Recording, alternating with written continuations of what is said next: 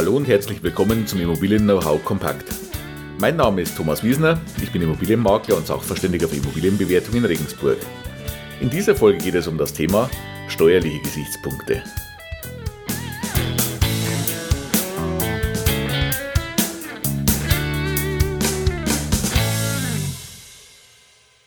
Ja, auch dieser Teil ist noch eine Frage aus einer Rezension auf iTunes, äh, wo es darum ging, steuerliche Gesichtspunkte bei einer vermieteten Immobilie zu beleuchten. Aber ganz zuerst jetzt an dieser Stelle und bei diesem Thema der Hinweis. Ein Podcast und auch mein Podcast ist keine Steuerberatung, kann auch keine Steuerberatung sein und kann keinen Steuerberater ersetzen. Also wenden Sie sich unbedingt an einen entsprechenden Fachmann, bevor Sie irgendwelche Entscheidungen treffen. Wie gesagt, dieser Podcast jetzt mal zu einem Überblick, aber es ist keine Steuerberatung. Und das kann es auch nicht sein, denn gerade in diesem Thema sind so viele Situationen, die unterschiedlich sind. Also Ihre steuerliche Situation wird nicht zu meiner passen und umgekehrt mit Sicherheit auch nicht. Denn wir haben so viele Variablen drin. Wir haben unterschiedliches Einkommen, wir haben unterschiedliche Steuerklassen, wir haben unterschiedliche Einkommensarten und so weiter. Also hier bitte wirklich einen Steuerberater an die Seite holen. Das ist mit Sicherheit eine extrem gute Investition. Aber jetzt hier in dieser Folge einfach mal die Grundzüge, wie verhält es sich denn mit der Steuer bei einer vermieteten Immobilie? Wenn Sie also bisher noch keine vermietete Immobilie besitzen, dann kommt jetzt in der Zukunft eine neue Einkunftsart bei Ihnen hinzu. Sie haben ja bis jetzt, je nachdem, wie Ihre berufliche Situation ist, entweder Einkünfte aus nicht selbstständiger Arbeit oder Sie haben Einkünfte aus Ihrer selbstständigen Tätigkeit, zum Beispiel aus einem Gewerbebetrieb.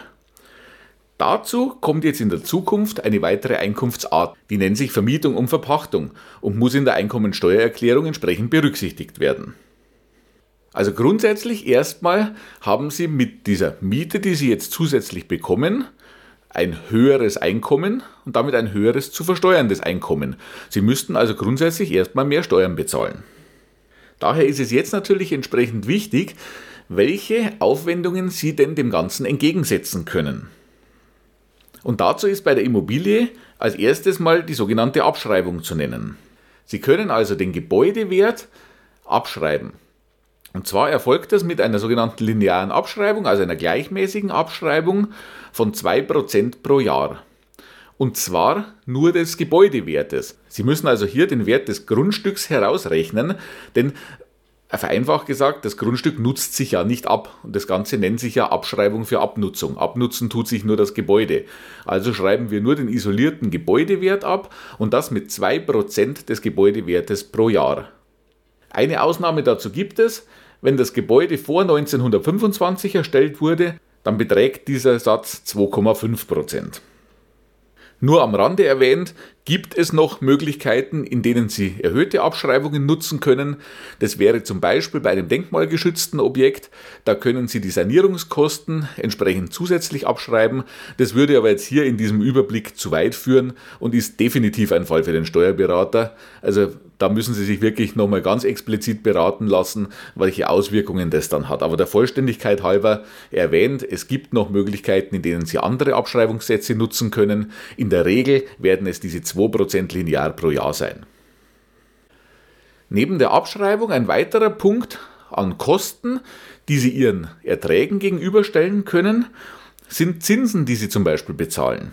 Das heißt, wenn Sie Ihre Immobilie nicht nur aus Eigenkapital finanziert haben, sondern dafür Fremdmittel, also ein Bankdarlehen, eingesetzt haben, dann können Sie die dafür anfallenden Zinsen den Einnahmen entgegensetzen. Aber jetzt Vorsicht, wir sprechen nur von Zinsen. Sie können den Betrag für Tilgungen nicht in der Steuer geltend machen. Also nur was Sie wirklich an Zins an die Bank bezahlen, das können Sie in die Steuer reinbringen. Was zum Abbezahlen, also zum Tilgen Ihres Darlehens anfällt, das ist steuerlich dann nicht relevant. Dann können Sie noch allgemeine Kosten, die im Zusammenhang mit Ihrer Wohnung anfallen, als Werbungskosten unterbringen. Ich denke jetzt zum Beispiel an Reparaturen in der Wohnung. Wenn also zum Beispiel ein Wasserhahn kaputt geht und den müssen Sie als Vermieter ersetzen, dann können Sie die Kosten dafür wiederum in der Steuer angeben. Und je nach Betrag, den das Ganze ausmacht, können Sie solche Sachen entweder im Jahr des Entstehens direkt in die Steuer bringen oder Sie müssen diese Kosten dann auf mehrere Jahre verteilen. Auch hier hilft Ihnen jetzt der Steuerberater wieder weiter. Was auch ein wesentlicher Punkt ist, wären zum Beispiel die Kosten für die Vermietung der Wohnung. Wenn Sie also hier Inserate schalten, um die Wohnung zu vermieten, dann sind das klassische Werbungskosten. Wenn Sie einen Makler mit der Vermittlung beauftragen, die Maklercourtage gehört auch zu den Werbungskosten, kann also auch wieder den Einnahmen entgegengesetzt werden. Sollten Sie mal mit einem Mieter Ärger haben und Sie müssen einen Anwalt beauftragen, dann können Sie diese Anwaltskosten, die im Zusammenhang mit der vermieteten Wohnung entstehen, auch wieder als Werbungskosten geltend machen. Wo aufzupassen ist, ist bei leerstehenden Wohnungen. Man könnte jetzt natürlich auf die Idee kommen, die Wohnung verursacht Kosten, die kann ich vereinfacht gesagt auf der Minusseite unterbringen und ich habe ja keine Mieteinnahmen auf der anderen Seite, also wirkt diese ganze Geschichte steuersenkend. Da muss man aber wirklich aufpassen, wie lange zum Beispiel ein Finanzamt da mitspielt, äh, wie lange man diesen Leerstand denn auch so angeben kann. Sie müssen dazu schon glaubhaft nachweisen, dass sie entsprechende Bemühungen anstellen, um die Wohnung auch zu vermieten und ihnen das nicht gelingt. Sie müssen Inserate nachweislich geschaltet haben, vielleicht einen Makler beauftragt haben, den korrekten Wert angesetzt haben. Also das ist auch mit Vorsicht zu genießen. Und wenn Sie jetzt noch nicht gekauft haben, sondern momentan noch in der Überlegungsphase sind, eine Wohnung zu kaufen oder in der Suchphase, dann auch der ganz wichtige Hinweis, wir haben ja gerade vorhin über die Zinsen gesprochen.